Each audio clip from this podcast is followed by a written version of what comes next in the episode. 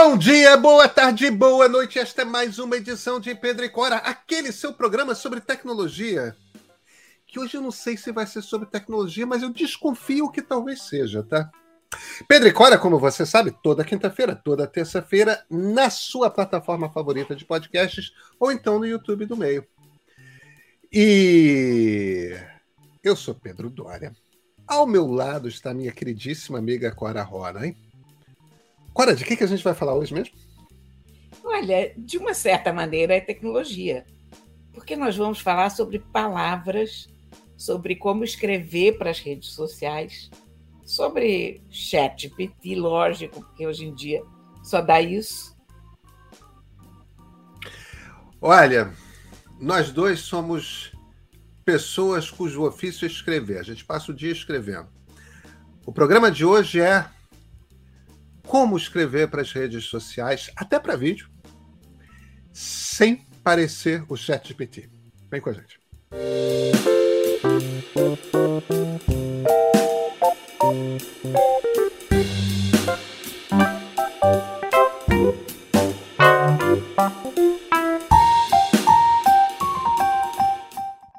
Agora, você estava, antes aqui da gente gravar, você estava vindo com um papo que eu achei interessantíssimo. Teve uma amiga sua que perguntou para o chat GPT como escrever, uma amiga que escreve, né?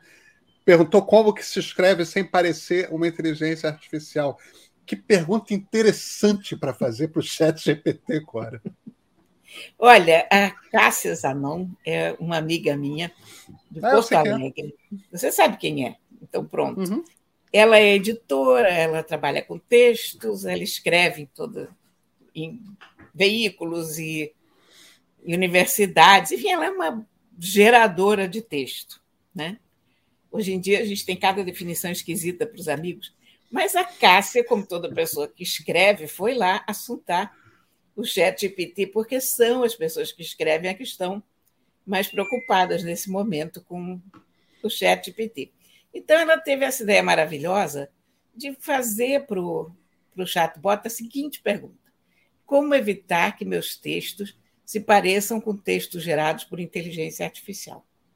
E a resposta do ChatGPT foi ótima. Ele deu sete indicações muito interessantes e eu vou ler para a gente porque eu acho que isso interessa para todo mundo que escreve ou que quer escrever bem numa rede social ou em qualquer lugar.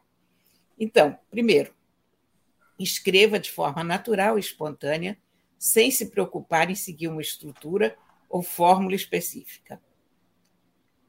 Isso está muito certo, porque as pessoas, em geral, tentam, sentam e dizem agora vou escrever. Não, você não vai escrever, você vai se comunicar. Então, quando você parte para uma fórmula, já é meio caminho andado para não dar certo, né? Segundo, use variedade de vocabulário e construções frasais. Perfeito. Três, inclua detalhes e descrições que sejam específicos para a sua história ou assunto. Isso é muito importante, né? Porque é a forma como você traz o texto para a tua esfera. Isso independentemente de qualquer coisa.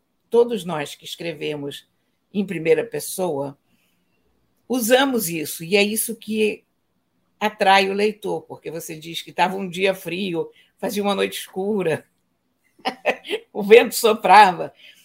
Você põe. E, como, como eu diria Snoopy, it was a dark and stormy night. Exatamente, foi nisso que eu pensei. Você traz o, o leitor para a atmosfera em que aquilo acontece, né? Ah, mas podem ser outros detalhes. Você pode. Eu posso dizer que eu estou aqui escrevendo com a Mirtes deitada atrás do, do meu computador, esticando as patas nesse preciso momento, nesse exato momento, aliás, empurrando a minha caneca de água, que tem tampa exatamente porque volta e meia tem um gato em cima da mesa. Ah, faça revisão e edição para corrigir erros de gramática e ortografia. Excelente. Muito embora eu acho que daqui a pouco as pessoas vão estar falsificando textos com a inteligência artificial e pondo erros para parecer que foram escritos à mão. Ou cabeça humana, né? Evite a repetição de palavras e frases. Nota 10 para essa indicação, realmente muito bom. Uh, use escrita criativa e evite a escrita muito formal e mecânica. Eu tenho uma certa implicância com essa expressão escrita criativa, porque isso leva a desastres horrorosos. Né? Mas, ok. E, se possível, inclua emoções e sentimentos nos personagens e narrativa. É que eu acho que. Eu, eu, eu, concordo com você sobre essa coisa de escrita criativa. É que eu acho que as é que eu acho que isso não existe em português, escrita criativa. Creative writing. Creative é writing, é. É uma coisa específica em inglês que é, em essência, como que como que você escreve ficção. Os cursos universitários de creative writing é como você escreve ficção, quer dizer, no fim das contas, você o criativo vem de você tem que inventar as coisas. Ele, ele, na, fala... ele, ele, vem em contraposição ao que você é ensinado na escola, que são sempre aqueles essays, que tem uma é fórmula isso, é que você é abre isso. assim, você faz o segundo parágrafo assado. Você está você... tá mais correta do que eu. Quer dizer, é. depois de você aprender aquela forma que não é, não é diferente da ideia da, da nossa redação de vestibular, né? É, que é aquela estrutura aristotélica, né? Primeiro parágrafo apresenta o problema, segundo, terceiro parágrafo desenvolve o problema, quarto parágrafo conclui, tira uma conclusão a respeito dos argumentos que você elaborou ali no, no meio, né? Três atos, aquela coisa formal. Depois de você aprender a escrever dessa forma, você tem que aprender a escrever com liberdade, sem fórmula. É, você está mais correta do que eu. É que, em geral, os cursos de creative writing vão muito para ficção, mas, mas não precisa ser ficção. Pode ser.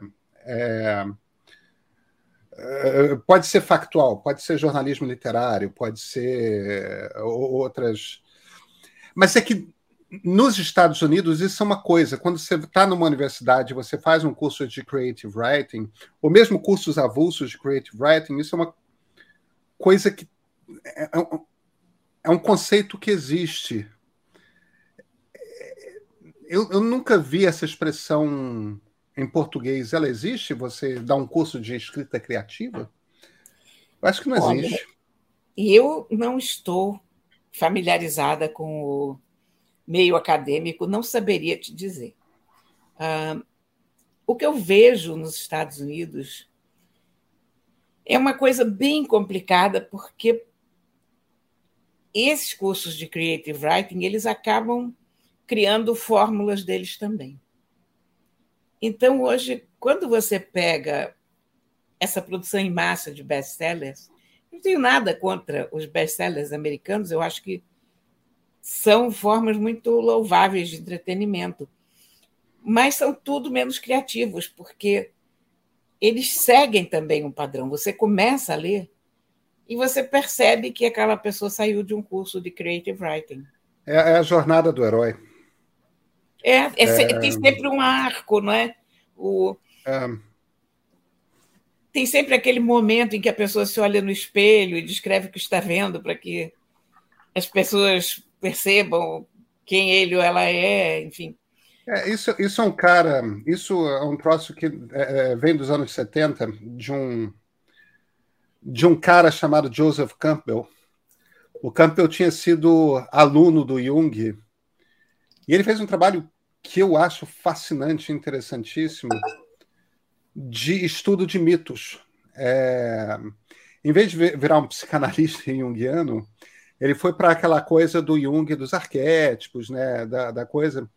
E aí ele começou a estudar mitos em todas as culturas, e, e ele chegou à conclusão que toda mitologia tinha uma mesma estrutura, que o herói está na vida comum dele, aí ele é chamado de alguma forma a um desafio, ele recusa o desafio, mas aí ele encontra um mentor, o mentor convence ele de que ele tem que partir naquela jornada, ele vai para longe da aldeia, encontra pessoas que vão ajudá-lo, encontra pessoas que não vão ajudá-lo, que vão atrapalhá-lo, Aí ele parte para o objetivo final, tem o grande confronto com o grande vilão, consegue conquistar a, a, a coisa que ele queria e volta para a aldeia transformado. E toda Hollywood cabe nisso. É isso mesmo. E eu acho, olha, o que eu acho que corresponde aqui no Brasil a creative writing é quando a pessoa quer escrever. Estou falando desse escrever, não sei se vocês perceberam, com todas as letras maiúsculas ou grifadas. a questão é a seguinte: as pessoas me perguntam, volta e meia, como escrever. É lógico, qualquer pessoa que ganha vida escrevendo, os outros perguntam, não é uma pergunta que façam a mim por qualquer razão especial, mas porque eu vivo disso há tanto tempo. E eu acho que, primeiro, acho que os conselhos do ChatGPT foram muito bons. O conselho no qual eu ponho mais ênfase, a minha principal indicação, é tente escrever como você fala. Porque você sentar para escrever com uma voz diferente da sua não vai dar certo.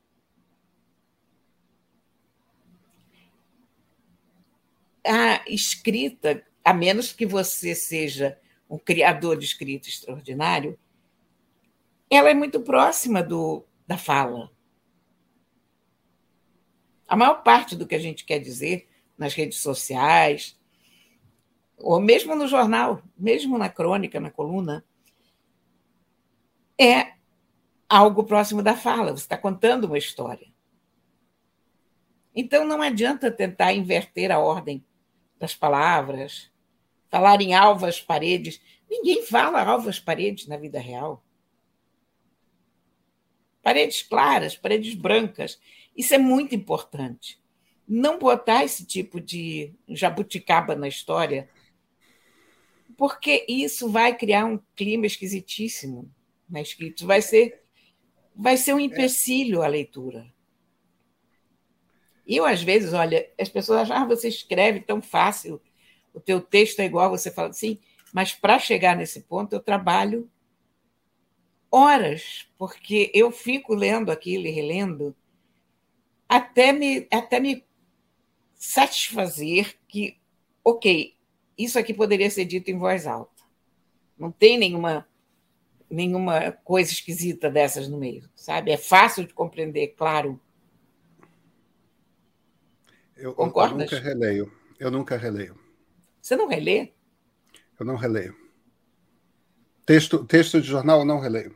Não relê? Nunca, re, nunca reli. Nunca reli. É, eu releio texto de livro. Mas o, o motivo pelo qual eu releio o texto de livro é que o texto é muito longo. Sim. E por ser muito longo, eu gastei tantas horas escrevendo aquelas 40 páginas de capítulo, aquelas 40 laudas.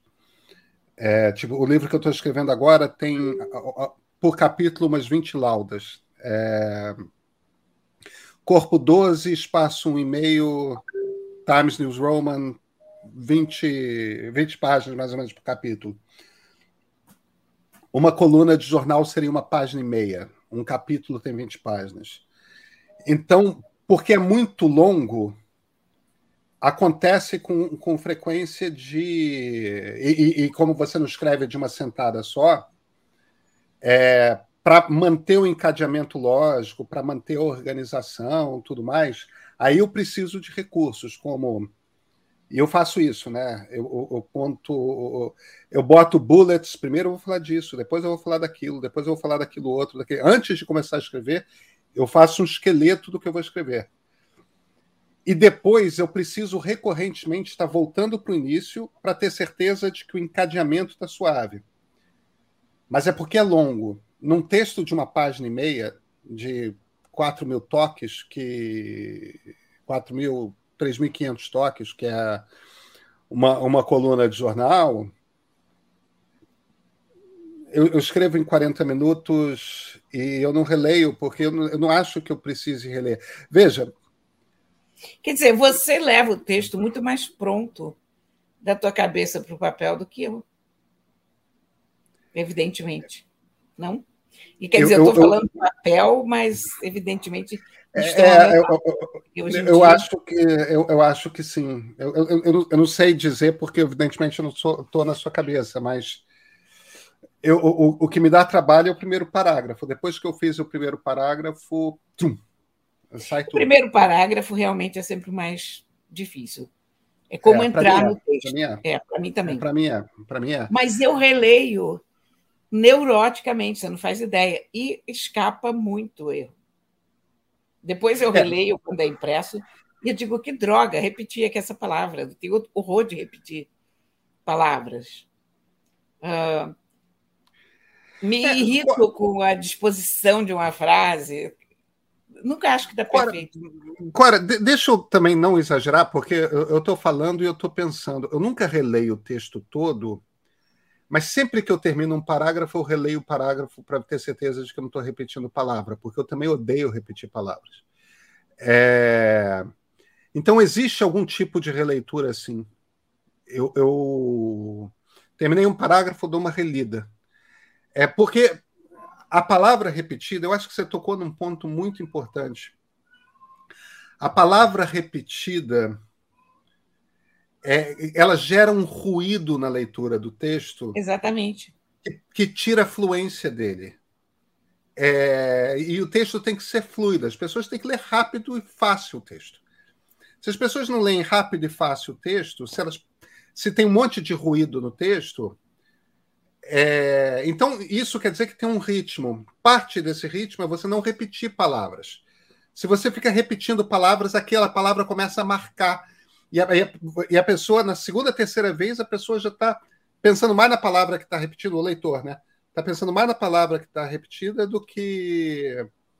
É, gera um ruído. Outra coisa que eu gosto de fazer é, é alternar períodos curtos e períodos longos. Períodos Sim. curtos e períodos longos. É, às vezes, uma frase muito comprida, no meio de um texto com períodos curtos, pode, tipo, sei lá, para explicar. Ali está guardado o ponto central daquele parágrafo, naquela frase. E, e você alonga ela e você meio que está grifando ao fazer um período muito longo e chamando. Tem, as pessoas nem percebem por que, que elas prestaram atenção mais ali, mas é porque naquela frase ali ela está destoando do resto do parágrafo, né? Então acho que tem uns truques assim de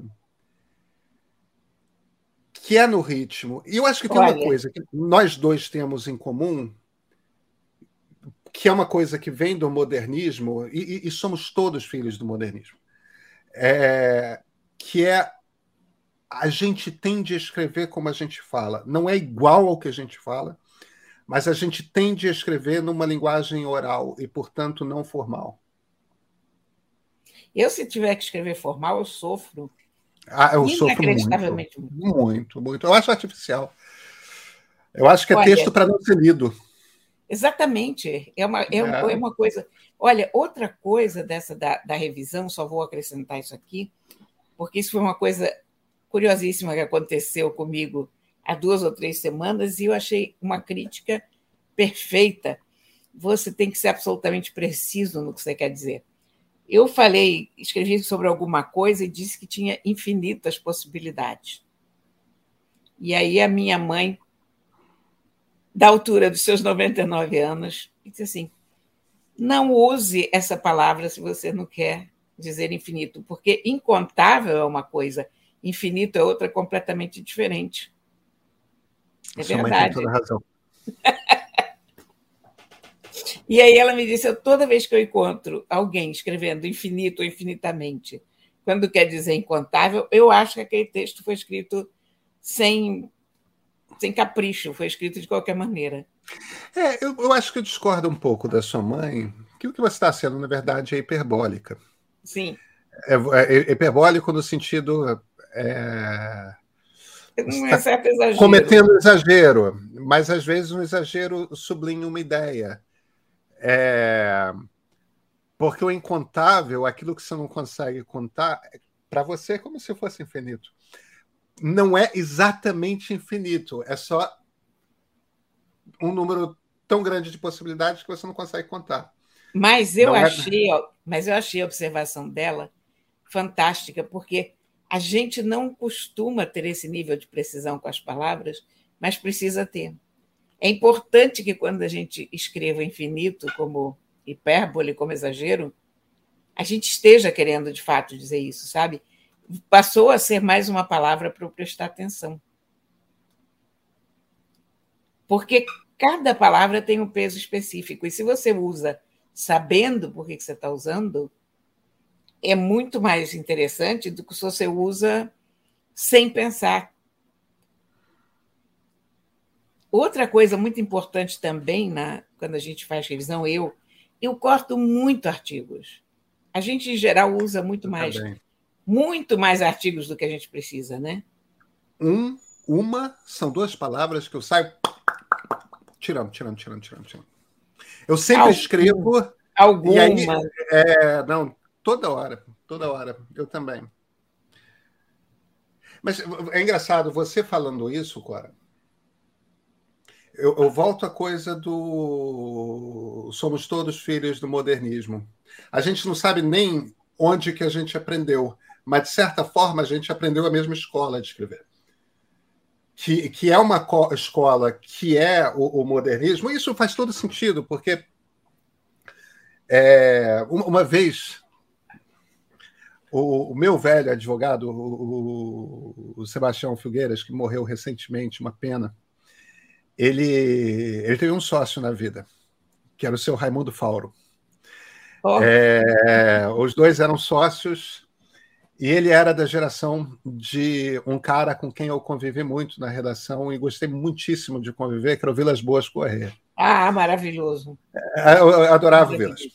É, e, o, Vilas era uma coisa engraçada. Uma vez o, o Sebastião, o Sebastião perguntando eu fui falar qualquer coisa lá e o Sebastião, que tinha a idade do Vilas, tipo seus 80 anos, uma coisa assim. O, o, o, o Sebastião, sabendo que estava brincando com alguém que tem a idade dele, se virou. A única coisa do Vilas que eu acho é, é, é um problema é que ele escreve como um velho. E o que ele queria dizer, na verdade, é que o Vilas Boas, quem, quem por acaso tiver sido leitor do Vilas, que era um repórter de política, um colunista de política, é, que trabalhou até início dos anos 2000, é, o Vilas tinha uma maneira quase parnasiana de escrever. Ele não escrevia como modernista, ele, ele escrevia com muitas com muitos floreios no texto. E isso é uma coisa curiosa pelo seguinte: ele é um jornalista que começou como jornalista em, em, meados dos anos 40, que é o momento mais ou menos em que as máquinas de escrever estavam entrando na redação. Aliás, o Vilas contava, ele tinha muito orgulho do fato de que ele mesmo entrava no software de blog e publicava as colunas dele em site e ele tinha sido no Diário Carioca, que foi o primeiro jornal em que ele trabalhou, o primeiro a levar uma máquina de escrever para a redação.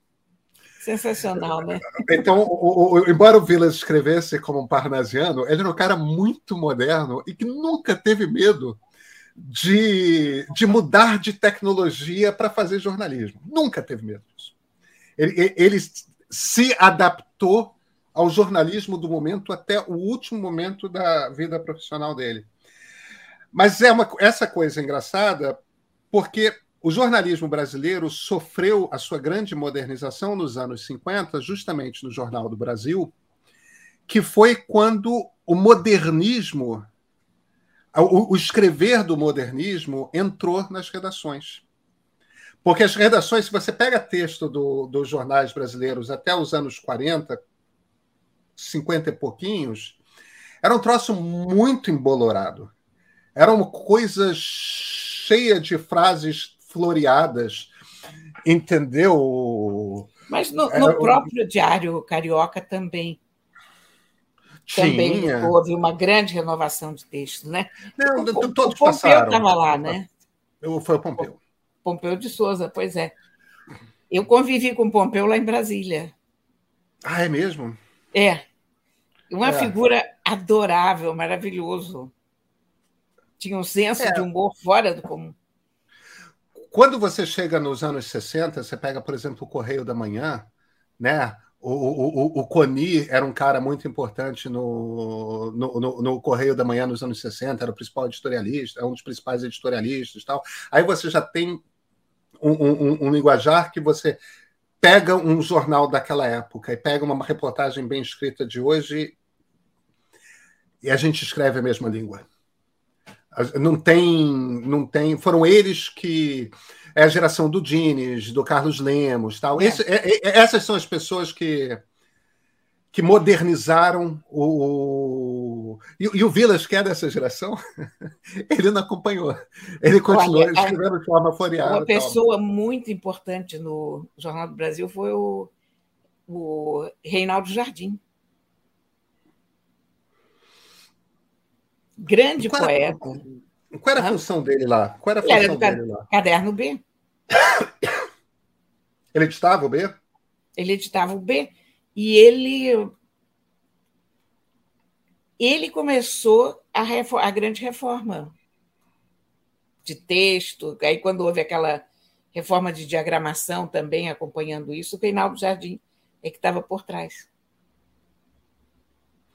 É, Depois ele, ele, ele foi para o sul, se não me engano, ele saiu daqui do Rio e voltou para o sul. Acho que ele morava lá, não tenho muita certeza, mas ele, ele voltou para uma, uma cidade relativamente pequena fora dessa coisa de Rio São Paulo. É, mas no fim das contas, Cora, Otto Lara Rezende no Globo foi importantíssimo. O Otto foi um cara que, no Globo, que é um jornal que demorou um pouquinho mais nos anos 60 para modernizar a sua língua, o Otto teve uma importância, Nelson Rodrigues teve uma importância imensa no Globo. É, porque são, são as pessoas que. É, é, quem mais teve importância no, no Globo? Graciliano Ramos teve uma importância imensa no Graciliano, do... é, olha, a gente está falando esses nomes e a gente fica chocado de pensar que esses é... foram nossos colegas, né? Exatamente. Graciliano Ramos escrevia no Globo, Otto Lara Rezende escrevia no Globo, Nelson Rodrigues escrevia no Globo. É muito impressionante isso, né? É, é incrível, é incrível, é incrível. A, a, a qualidade do texto era é, é, é uma geração formidável que. O Coni estava conosco até muito pouco tempo, por causa do Heitor Coni. É, ele, ele morreu escrevendo para Folha, o Otus morreu escrevendo para Folha. Mas você tem esse processo, e, e, esses caras impuseram um nível de texto, e um tipo de texto, um padrão de texto, que é um texto muito fácil de ler é, é que o objetivo é nunca deixar o leitor é, é, amuado, né, chateado, é, é, entediado. E, e, e, e, você tem razão na coisa da clareza, que é que é você tem que entender rápido. Jornal não é peça literária, jornal, não. jornalismo não é. E eu acho que quando a gente fala de redes sociais, porque o nosso objetivo aqui é também falar sobre textos de redes sociais, é a mesma coisa. Entendeu? Você tem que ser. O objetivo ali é você passar uma ideia interessante, nunca deixar a pessoa entediada, e quanto mais rápido a pessoa lê aquilo que você escreveu, melhor. Não que o texto tenha que ser curto, mas que o, o texto tem que ser fluido para a pessoa nem ver o tempo passar. Exatamente isso. Né? Olha, você sabe que eu escrevi a minha coluna de hoje, não hoje, quando nós estamos conversando quarta-feira, mas hoje, de fato, quinta, o dia que esse podcast circula, sobre o chat GPT. Eu sei que ninguém aguenta mais ouvir falar no chat GPT, mas Lamento, nós ainda vamos falar muito disso. Não tem jeito, porque isto é uma coisa absolutamente disruptiva com a qual nós vamos lidar esse ano. É. E eu escrevi sobre o ChatGPT porque eu procurei um, um parágrafo em legalese, em juridiquês, para pedir a ele para me explicar aquilo, porque textos jurídicos são uma coisa que me revolta. Não é possível que advogados e juízes continuem usando uma linguagem seiscentista. Não pode, as pessoas não entendem. Então, eu consegui é. encontrar uma petição, uma demanda, ou whatever, de um advogado, em que eu não entendia nada. Você não, não tinha. Era preciso muito esforço para você entender o que diabos o cara estava querendo ali. Eu joguei aquele parágrafo no chat PT, disse: resume isso. Ele cortou aquilo pela metade, explicou a coisa toda. Ainda achei muito comprido. Pedi a ele: resuma mais. E aí ele resumiu em uma frase. Tipo, a empresa não deve pagar ICMS indevido.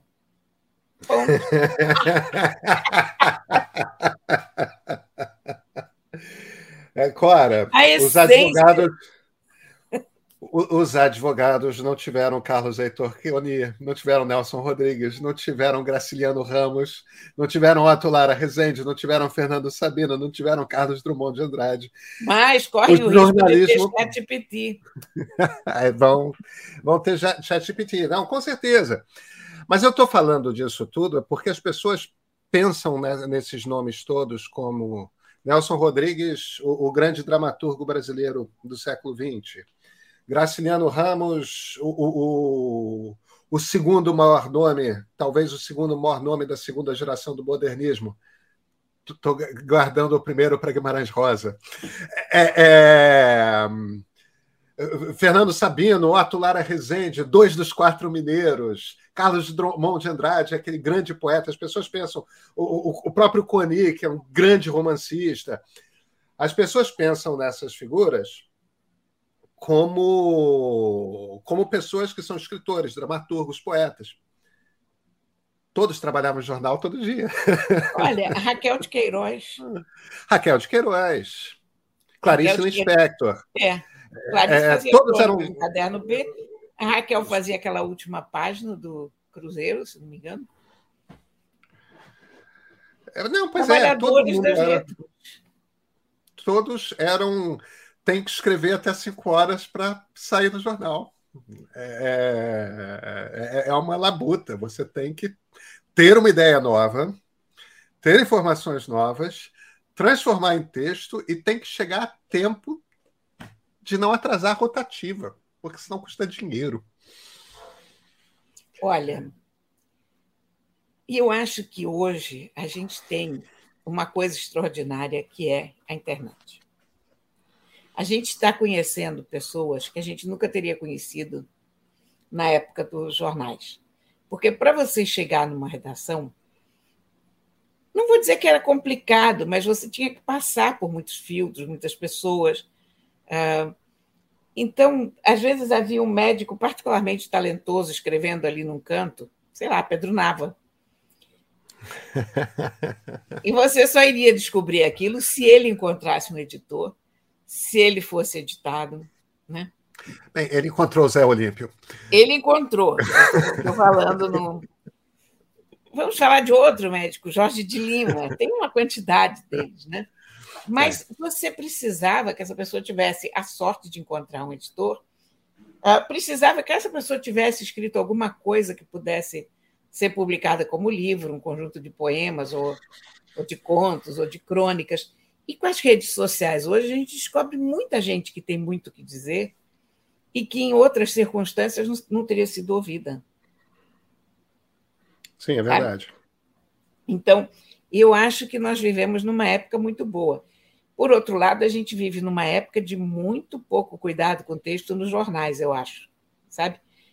A gente encontra erros nos jornais hoje que antigamente dariam um infarto em qualquer editor-chefe, né? Que ia ler aquele negócio, essa crase, né? Porque é, é uma pressa de botar as coisas no ar que não, não é boa para. Não é só isso, né? É, houve, houve cortes profundos na camada Sim. de edição, né? Você tem muito repórter jovem e pouco editor. Mas olha, é. deve, uma função que foi cortada e que deveria ser mantida é revisão. Porque é, você é vai cortar lá... um revisor ou um repórter? É, eu sei, pois é. É muito complicado. Chat GPT pode ser uma grande saída para isso. Porque, porque ele é um bom revisor, viu? Eu tive uma coisa que eu tenho a impressão que eu sou a última geração de jornalistas de ter, a, a ter. Eu tenho experiência de.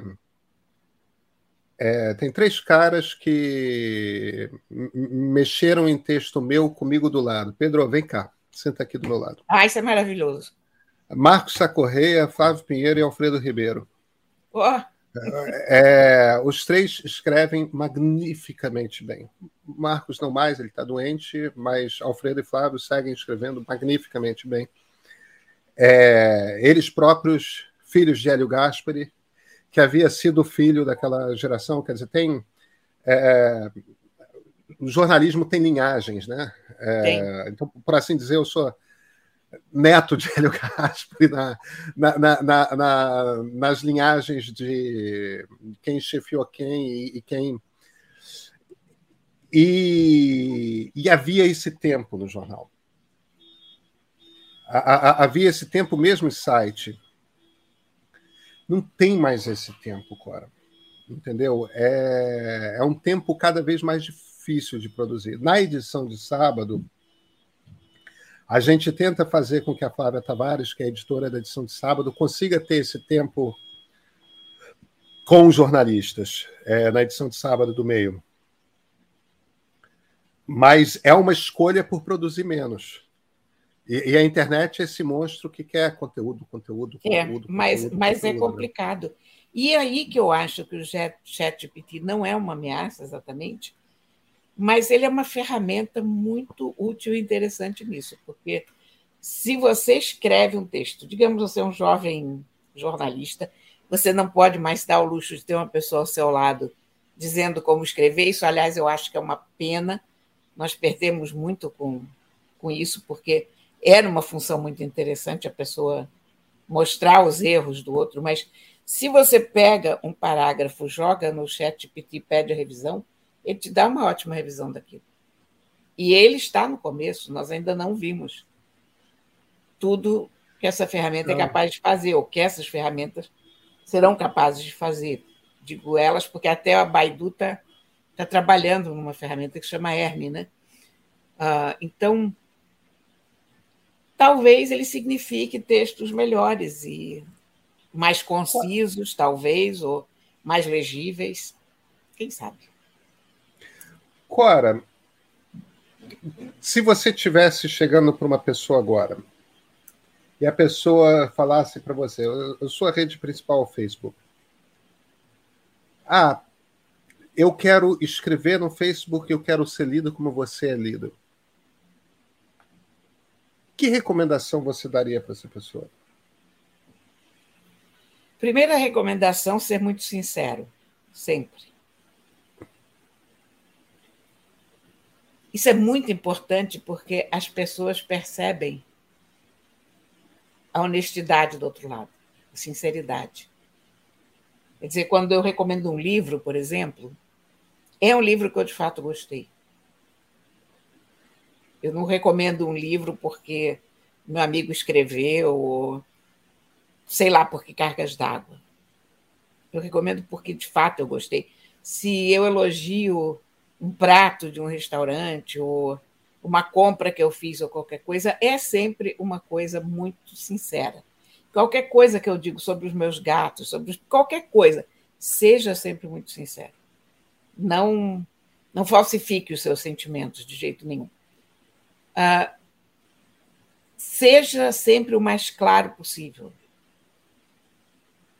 Escreva de uma forma clara. Ah, escreva curto, não faça textão. Isso é o que faço muito textão, hein? Mas o textão é um risco. O textão precisa estar muito bem escrito para segurar a pessoa, porque quando você olha na tela aquela coisa enorme, a tua primeira sensação é não, vou esperar pelo filme. Né? Eu, eu, eu, eu, eu, eu falaria a, talvez a mesma coisa de uma forma diferente. Eu acho que cada parágrafo tem que ter alguma coisa diferente sendo dita. Sim. É, o, o textão que você não aguenta ler é aquele que a pessoa está se repetindo. Entende? É, fica só reiterando a mesma ideia, talvez dizendo de uma forma diferente a mesma coisa. Tá, eu já entendi isso. E aí? É, no entanto, se você tem coisas o suficiente úteis para completar aquela ideia ou aquela história, que mereçam mais um parágrafo, mais dois parágrafos, mais três parágrafos, se, se é novo, você está trazendo, eu acho que não parece textão para quem está lendo. Sim, textão. A gente, eu não, quando eu digo textão, eu estou me referindo mais a um, sei lá, um espírito do que a um tamanho. Certo. Sabe? É, porque o texto muito grande visualmente, ele tem esse impacto. Mas se o primeiro parágrafo de alguma maneira te pega, talvez o resto consiga ser lido também. E se ah. você já criou fama de que as coisas que você escreve são interessantes, as pessoas nem olham para o tamanho do bloco. Sim. Né? E o inverso é verdadeiro, hein? E o inverso é verdadeiro. Se você criou fama de que você enrola. Mas nas redes sociais eu sempre acho que a brevidade é mortal. O texto curto, o texto. O texto legível, sabe? o texto que flui é fundamental. Não tenta fazer literatura. Literatura acontece ou não. É. Se você escreve bem, você faz literatura. Senão, você vai fazer uma coisa pretensiosa e ruim, que vai afastar todo mundo. Tenta se manter o mais perto possível da sua voz, da sua fala. Sabe uma coisa que meu pai me fez fazer muito e eu odiava quando eu era garoto, tipo 11, 12, 13 anos, copiar texto. Ah, meu Deus, eu copiei muito. Ele, ele pegava assim do tipo. Baixava um Jorge Amado, abria na primeira página. Fiz isso muito. Datilografa isso aqui, na época era máquina de escrever. Datilografa isso aqui. E eu ia lá e e, de alguma forma, esse exercício de pegar esses. É, é, eram principalmente escritores modernistas, né? Graciliano, Jorge Amado, tudo mais, que não era gente que escrevia de forma pretensiosa, de, de, de uma certa forma, você copiando o texto de gente cujo texto você gosta, você começa a entender, você começa a perceber como que está escrevendo aquelas frases, como que está construindo aquelas frases, como que, por que que entrou numa descrição de personagem aqui, por que que entrou numa, como é que, como é que uma situação que envolve ação é contada, como é que eu acho que esse exercício de copiar, embora pareça maçante, se você copia com atenção, você aprende imensamente a escrever. Eu acho que sim. E se você traduz também.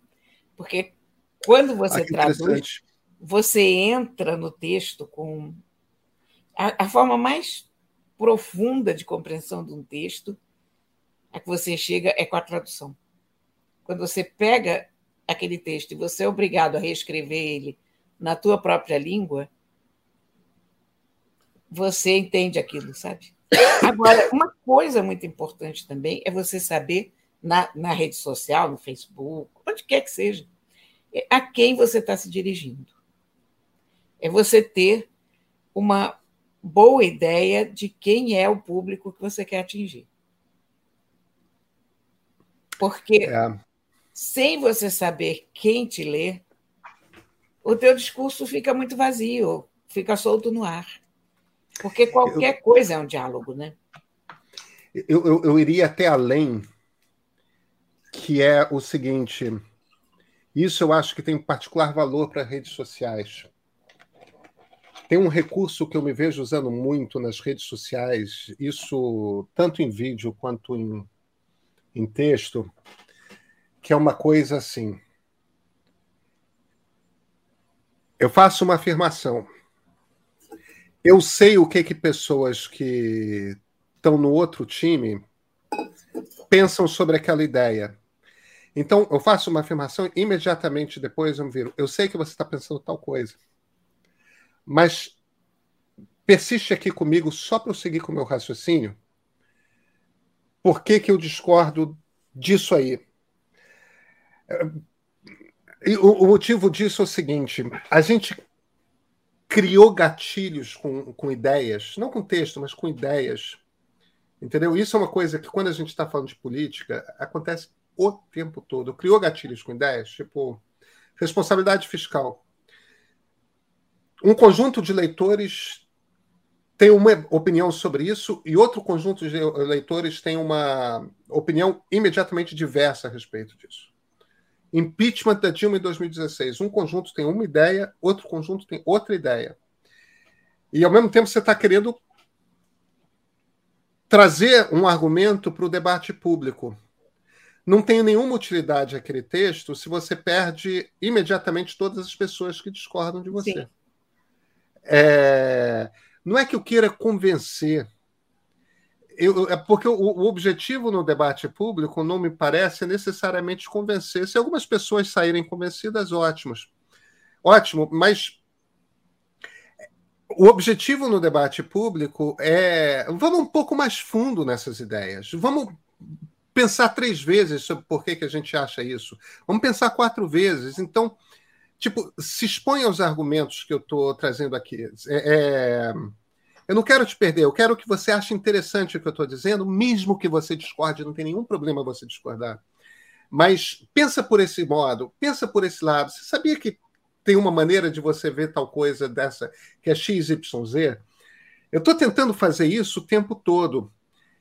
E para fazer isso, quando a gente está falando sobre política, é muito importante você entender como que o outro pensa e quais são os uhum. gatilhos todos das redes sociais e se preocupar na estrutura do texto de, sem desrespeitar, sem fazer pouco da, da, da outra ideia, dá uma desarmada. Eu sei que você discorda de mim, tá tudo bem você discordar de mim, mas sabe o que, que é? Eu, eu tenho sentido que é cada vez mais importante porque senão a reação das pessoas é um pouco. Já sei que vou discordar e vai embora. Você está errado por causa de tal, tal, tal coisa. Não, não, calma, ouve meu argumento antes de me dizer por que estou errado. De, de, repente eu vou apresentar um outro argumento que pode te surpreender. É, e a intenção é sempre apresentar um, maneiras novas e diferentes de olhar para aquela coisa. Aliás, você escreve uma coisa curiosa que não é óbvia. Você escreve vídeo.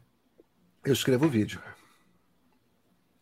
Quais são os vídeo. conselhos? Vou, vou, repetir a tua pergunta em relação ao Facebook, você fez para mim, para você em relação ao YouTube.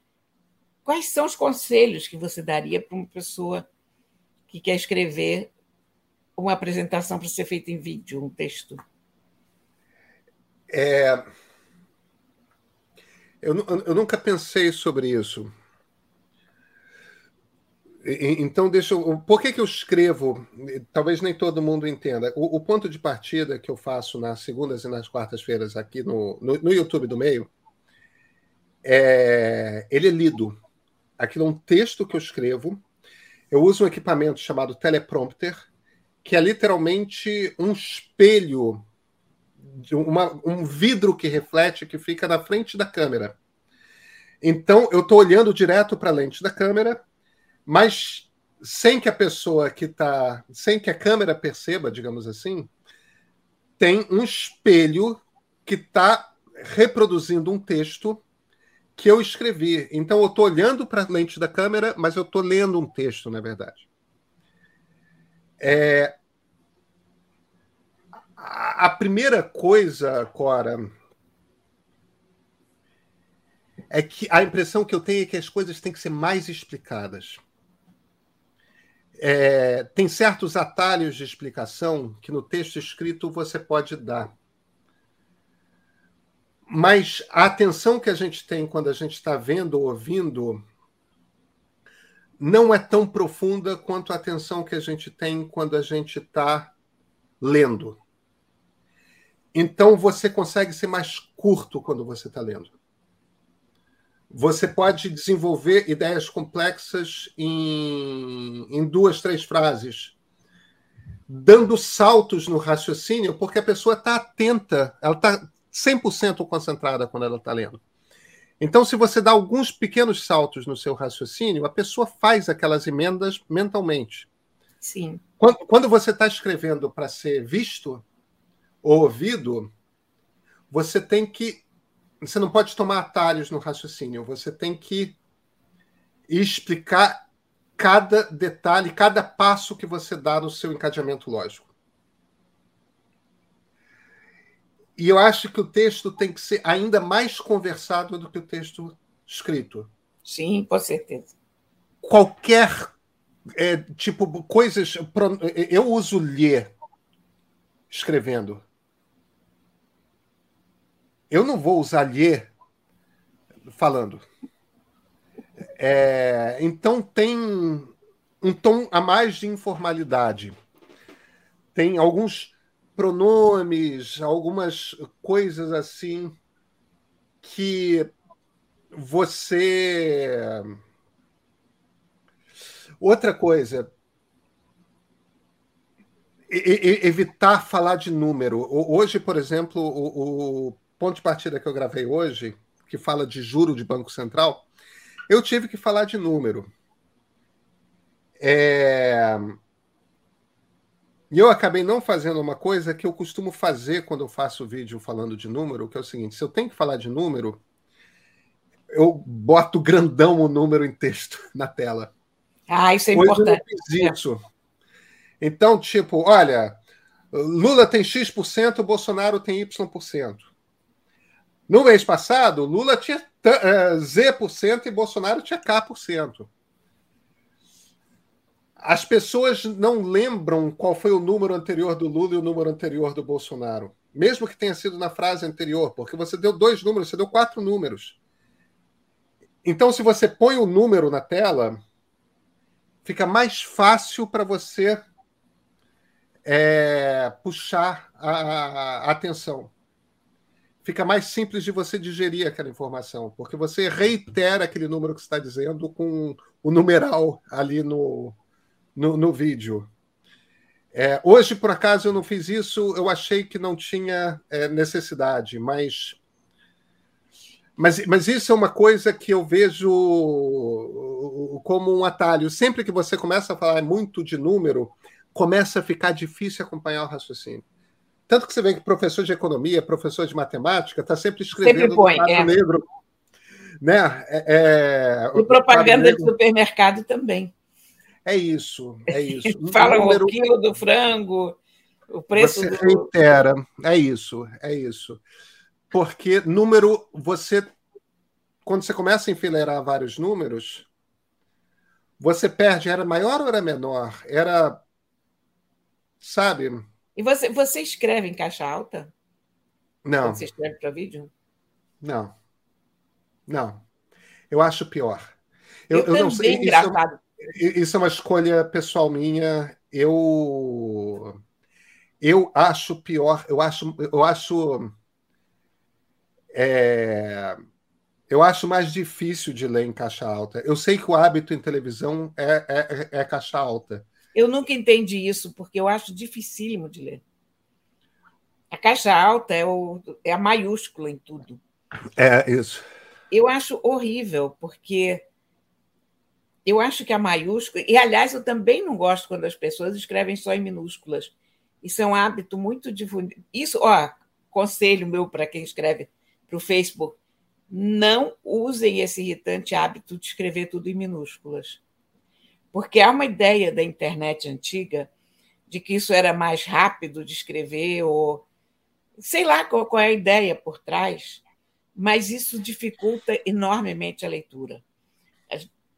Tenho alguns amigos que fazem isso e às vezes estou muito interessada no que eles têm a dizer, mas acabo não lendo porque me atrapalha muito. Isso é uma coisa engraçada, Cora, que não é só isso que eu faço em texto que eu escrevo para teleprompter, não, tá? Eu também quebro em parágrafos. Literalmente. Também, Ponto pois parágrafo. é, é importante. E eu, boto, e eu boto uma separação de uma linha entre um parágrafo e outro. Que é uma coisa que em televisão não se faz. Mas eu acho que tem uma diferença que é importante no texto de televisão e no texto de, de internet, que é o texto de televisão, você em geral está lendo uma cabeça de uma, de uma matéria e aí entra a matéria. Você está lendo a outra cabeça de uma matéria e entra outra matéria. Enquanto que na internet você está fazendo meio que um ensaio, né? você está contando uma coisa para a pessoa. Então, a ideia do parágrafo, o parágrafo é uma representação gráfica de uma pausa na fala. Se eu ponho aquele espaço de uma linha, eu tenho que esperar um pouquinho para o teleprompter subir para a próxima uhum. linha, que é a pausa que eu acho mesmo necessária naquele momento da fala. Claro.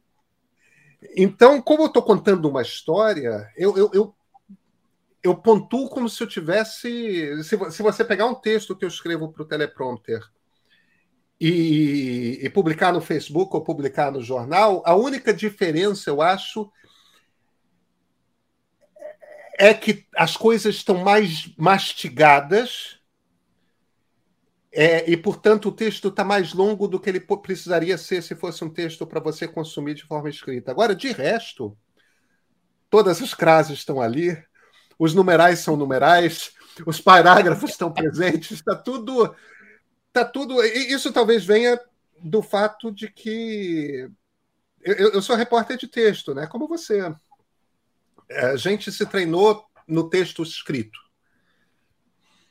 E, na verdade, todas as pessoas que fazem campanhas ou são negacionistas da pontuação ou das maiúsculas, elas podem estar facilitando a vida delas, mas elas estão dificultando a vida do leitor. É então, quando você está numa rede social, não é o teu lado que tem que ser facilitado, é o de quem vai te ler. É, é. Então, tenha isso em mente. É isso. É isso. Cora, eu acho que passamos o, o, o, programa todo hoje conversando sobre como a gente gosta de ler e de escrever, né? acho que sim. Espero ter sido útil. Qualquer coisa, estamos aqui. Sempre. E nos vemos na terça, Cora Roda? Uhum. Com certeza. Até terça-feira.